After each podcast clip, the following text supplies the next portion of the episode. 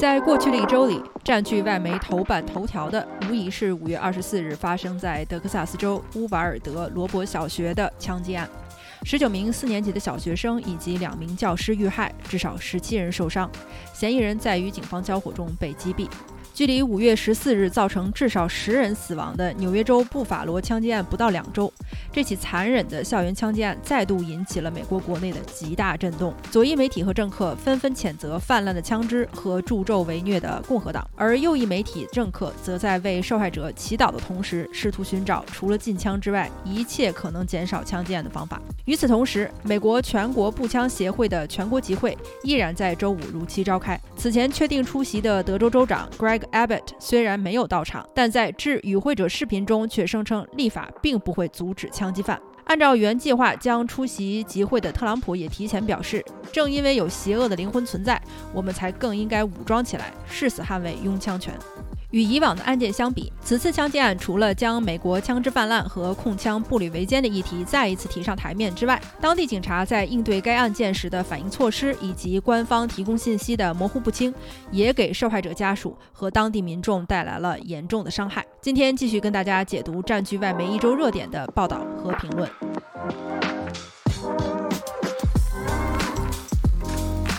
欢迎来到德贤电台，我是主播小书童。华盛顿邮报发表于五月二十五日的文章《乌瓦尔德枪击案：一份恐怖任务清单和一场屠杀》，揭露了嫌疑人在作案之前的行动轨迹和动机。文章写道：五月二十四日上午，一辆灰色福特皮卡车撞上了罗伯小学校外的马路沿，巨大的声响惊动了周围的商户和居民，人们以为是谁出了车祸，纷纷走到街边试图帮忙。但此时，刚满十八岁的凶手 Ramos 身着战术装备，手持一把 AR 十五式步枪，从车里走出来，翻越了学校的栅栏，径直走向教学楼。有警察称，嫌疑人在进入校园时与校警交火，但在两天后的新闻发布会上，这一说法被修正。嫌疑人进入校园时，并没有受到任何阻拦，也没有校警或其他人员与其交火。警方称，罗伯小学枪击案只是凶手在恐怖任务清单中的一环。在行凶之前，嫌疑人已经将这一清单在社交媒体上通过私信发了出去。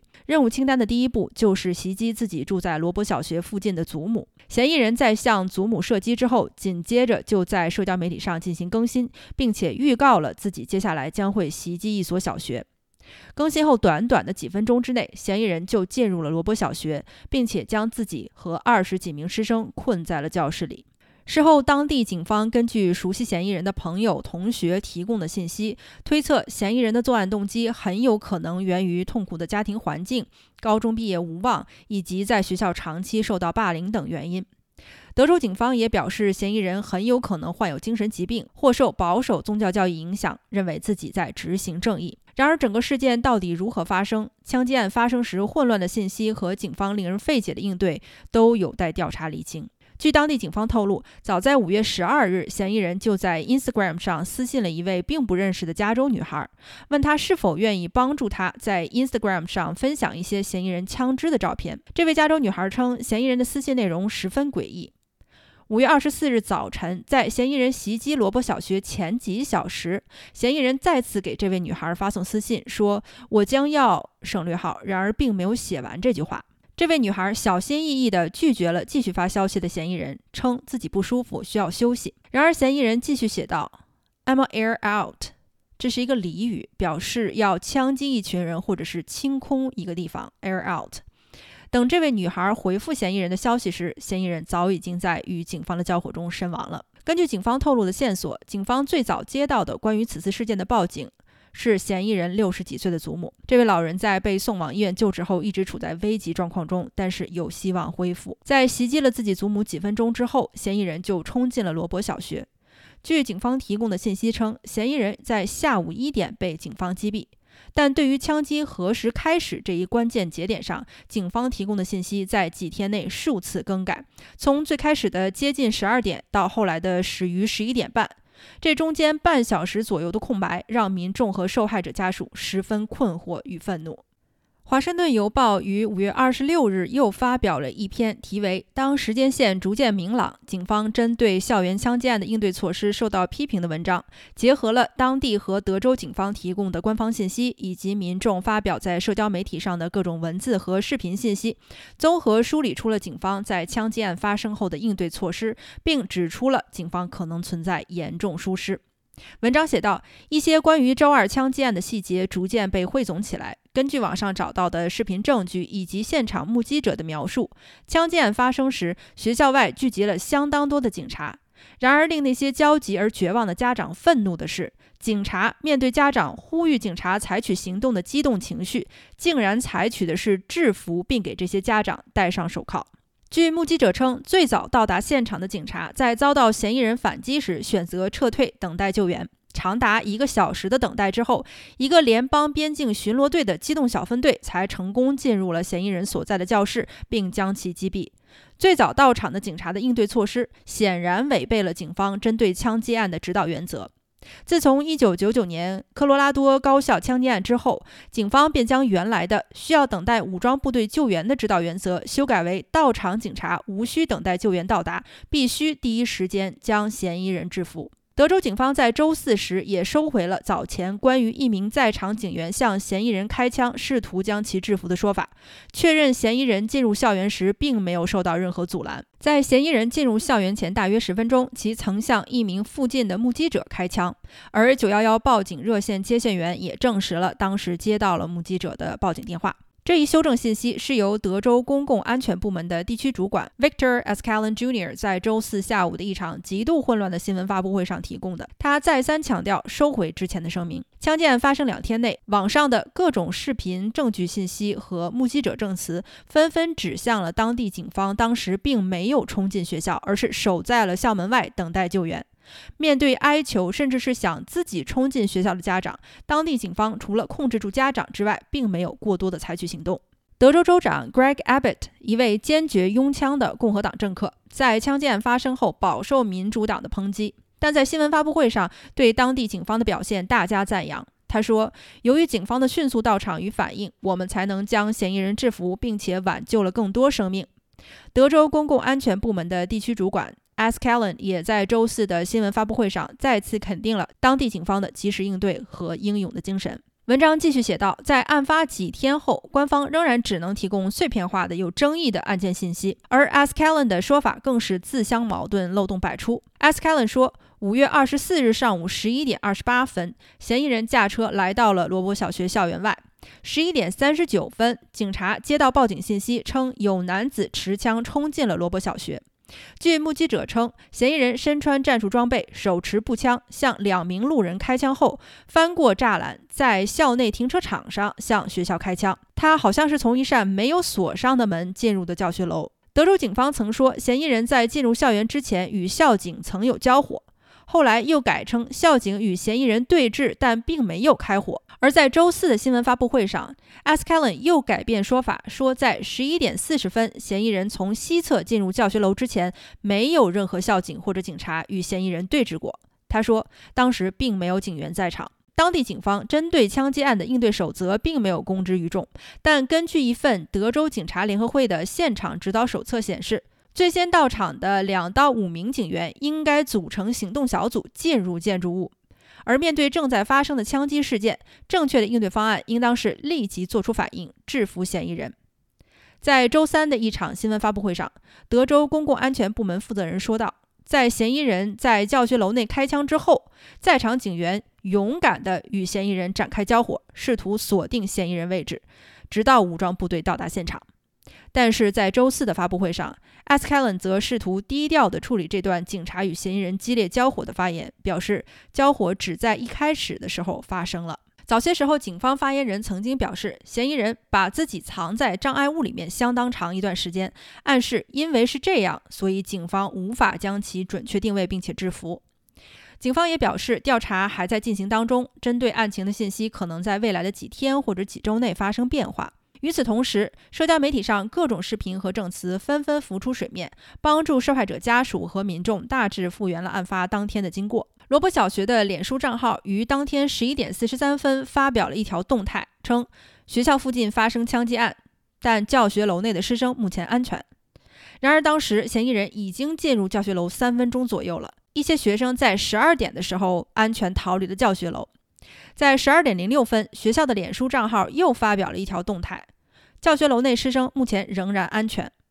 但在十二点十七分时，则发布一名嫌疑人正在校园内实施枪击，警方已经到达现场。德州参议员 Tony Gonzalez 在接受 CNN 采访时透露，嫌疑人躲进教室后，枪击好像停止了大约半小时，也就是那半小时，警方的行动有所拖延。他还表示。据我所知，事件持续了一个小时左右，但是那半小时的拖延让警方有种嫌疑人被困住了的错觉，误以为教学楼里的师生都可以离开了。最后，联邦边境巡逻队的武装机动小组抵达现场，击毙了嫌疑人，与当地警方一起攻入教学楼，解救了一部分学生。官方尚未公布嫌疑人被击毙的具体时间，但是根据其他线索，大约应该是在一点零六分左右。每次一有枪击案发生，美国国内势必掀起控枪与持枪自由的争论。每次的争论都以两党政客口水仗开始，由针对全美步枪协会 （NRA） 的指控和辩护进入高潮，最后以流产的控枪法案结束。在美国，控枪怎么就这么难呢？经济学人发表于五月二十五日的文章《为什么美国需要将持枪变得更难》，直接指出了美国枪支泛滥问题的监管源头。文章认为，德州校园枪击案与美国之前的无数个枪击惨案的共同点就在于，具有极大杀伤力的枪支太容易获得了。一个手持枪支的劫匪显然更容易杀害自己抢劫的对象，拥有枪支的家庭冲突也更容易变成血案，手边有枪的人自杀也自然更容易。英国和威尔士警方在2021年一共击毙了两人，而美国警方则击毙了一千零五十五人。显然，这一悬殊的对比并不是因为英国警方更人性化，而是因为美国警方面临的是更为危险的普遍持枪人群。大部分被美国警察击毙的人持有枪支，而剩下的则是被警方误认为持有枪支的人。而美国社会中泛滥的枪支，也是造成美国的谋杀率高于其他发达国家四到五倍的重要原因。据估计，美国社会中流通的枪支超过四亿支。平均下来，相当于每个五口之家就拥有不下六支枪。仅2020年就有4.5万的美国人死于枪击。由于枪支造成的美国青少年死亡也已经超过了车祸。文章表示，本刊认为持枪应该是一件难度非常大的事情。农民可能需要枪支来保护农作物或者是牧场，猎人或者是射击爱好者可能用枪来狩猎或者是运动。但是每支枪都应当注册登记在册，而每个枪支所有者也应当通过严格漫长的背景调查。任何人都不应该在不稳定的情绪状态中轻而易举地得到枪支，而且平民在任何情况下都不应当合法拥有自动步枪，尤其是那种毫不费力就能杀害一屋子人的自动化武器。然而，在美国，这种严格的枪支管理几乎是不可想象的。被无数拥枪者挂在嘴边的宪法第二修正法案规定，美国公民有权利拥有一支训练有素、有效管理的武装民兵，用以保护人民财产免受侵犯。而美国全国步枪协会 （National Rifle Association，NRA） 则将第二修正法案赋予民众拥有武装的权利最大限度地加以宣传利用。哪怕是小小的可能控枪的暗示，都会让一位政客面临来自拥枪单一议题选民的有组织、有计划的集体压制。在共和党内，更是几乎没有敢挑战军火游说集团的政客。因此，像德州这样不断给枪支管理规定松绑的州，自然也就不在少数了。在德州，任何人年满二十一周岁都可以在公共场合持有枪支，并不需要接受任何训练或者是获得许可。年满十八岁的公民，如果生活在一个危险的环境下，也可以购买并持有手枪，或者任何一个成年人都可以毫不费力地购得一把步枪。这次德州校园枪击案的嫌疑人，就是在他年满十八周岁时，马上合法购入了两把自动步枪，并且用这两把枪支射伤了他的祖母，杀害了二十一名无辜的师生。这显然不是大多数美国人想要的。大部分美国人应该更倾向于采取一种基于社会常识的措施，比如说不能向患有精神疾病者出售枪支，建立枪支售卖数据库，禁止一切具有较大杀伤力的自动化武器出售等等。然而，由半数共和党支配的议会显然不会让以上措施的法案通过。美国民众只有靠自己的选票，激励那些真心实意想要控枪的议员和官员，让支持控枪的声音更多的出现在立法讨论中，至少让持证拿枪比考驾照要难一些吧。立场一向偏保守的《华尔街日报》也在五月二十六日刊登了一篇评论员文章，题为“不要让我们的心变麻木”。副标题是“民主党必须停止操弄政治议题，共和党也必须严肃对待控枪问题”。虽然左右各打五十大板，但也算正是共和党面对枪支泛滥造成枪击案频发时的顾左右而言他。文章写道：“面对一而再、再而三的枪击惨案，我们已经想无所想，无话可说。”这并不是因为我们冷血，而是太多的悲剧已经让人们变得麻木了。我们低估了这些可怕的枪击有多么令人沮丧，多么严重地摧毁了我们对这个国家以及这个国家未来的信任。我们为什么解决不了这个问题？如果继续下去的话，我们将来的社会将会变成什么样？这次枪击案更是重新让我们不得不面对另外一个问题，一个我们之前已经经历过的问题。警察即使第一时间到达现场，但是因为一些流程规则的原因，却并没有第一时间冲进现场与嫌疑人对峙。守在校外的家长绝望地向警察呼救：“你们倒是行动呀，为什么不进去呢？”家长们甚至几次都试图冲进学校，却被守在校外的警察铐了起来。保守派媒体和政客们着急忙慌地批评拜登在案发当晚的演讲，指责拜登并没有把我们团结在一起。但是拜登当时又能说什么呢？或者是说，任何一任总统面对此情此景，又能说些什么让所有的人团结在一起呢？他们对于拜登的指责近乎苛刻到不可能。真正有建设性的批评是指出拜登的演讲只诉诸情绪，却没有指明解决问题的出路。拜登的演讲极有针对性地呼应了民众的情感，称自己已经厌倦了无数次的悲剧。我们什么时候才能敢于对军火游说集团说不呢？作者接下来开始了对左右两边的批评。文章写道：“左翼对于枪击案的反应是愤怒，然而其他人却略有不同。他们充斥着绝望与焦虑，因为他们看不到出口，而且他们还十分担忧。他们并没有那种攻击一个群体或者是简单几个人就能解决美国枪支泛滥问题的幻想。”当拜登总统在极力响应人群中的一个极端情绪时，他其实忽略了其他人的情感诉求。这种分裂式的回应显然不是他的本意。但是他的疾呼“我们需要做些什么”在其他人的眼里则十分苍白无力。那到底做什么呢？人们此时此刻需要的是一个成熟稳定的成年人，能够拿出切实可行的解决方案，而不是空口白牙的喊口号。普通的美国民众一般都不太熟悉具体的法律法规，也不知道每个州具体的枪支管理条例是什么。那这种时候，什么样的法案会有帮助呢？而民主党真的需要停止使用耸人听闻、极具操弄性的话术，类似于军火游说集团种种。这些所谓的军火游说集团，是华盛顿内外无数经济政治势力杂糅渗透出来的无形的力量。这并不是一个具体的人或者组织。难道这些政客心里还不清楚吗？问题在于，美国民众对于立即进行枪支管理的抵触情绪，来自于他们不信任枪支管控交给华盛顿这些见风使舵、利益熏心的政客手中。控枪的难点不在于向谁说不，而是说服民众，政客能够说到做到。大家都知道，美国的枪支多到人手一支还有富裕，而大家也知道，多数枪支都掌握在一部分人手中。如果实施更加严格的背景审核，更为漫长的购买等候期能够缓解现状的话，那就去做呀。也许这些措施并不能完全解决问题，但至少他们能帮我们向好转的情形离得更近一些。我相信大多数民众和我的想法是类似的。说服民众的工作非常艰苦，对于政客来说，有可能是最困难的事情。但是我恳请政客们好好想一想。我们已经有超过四亿的枪支在市面上流通，包括那些自动化的、杀伤力极强的、可以用来作战的武器。我们真的需要这样的武器来保护自己的生命财产安全吗？文章继续写道：德州州长 Greg Abbott 在周三的时候说，德州向来就允许年满十八岁的成年人拥有武器，这确实不假。州长还说，枪击案发生之后，很多年轻人都面临了巨大的精神压力，这也不假。不仅是年轻人，我们整个社会都面临着非常巨大的精神压力。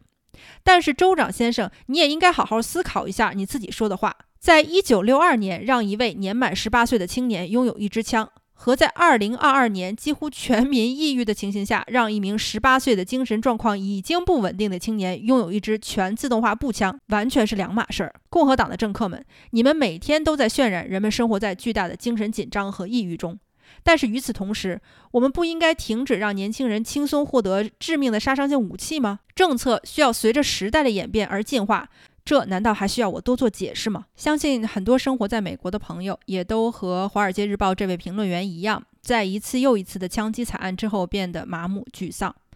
美国社会一直不断地讨论控枪、禁枪的必要性和措施，但是这些讨论每次都被裹挟着各种利益的政客借口第二修正案、美国宪法赋予的自由与权利为由，一次又一次的悲歌。然而，放眼其他与美国制度相似的西方国家，加拿大、澳大利亚、英国和新西兰都在经历过惨痛的悲剧之后，果断修改立法，严格控制枪支，而且都取得了非常积极的成果。有数据显示，美国自2022年以来已经发生超过200起的大型枪击事件，有一万七千三百三十一人丧生，其中包括了一百四十一名11岁以下的儿童。美国公民受宪法第二修正法案的保护，拥有持枪的权利。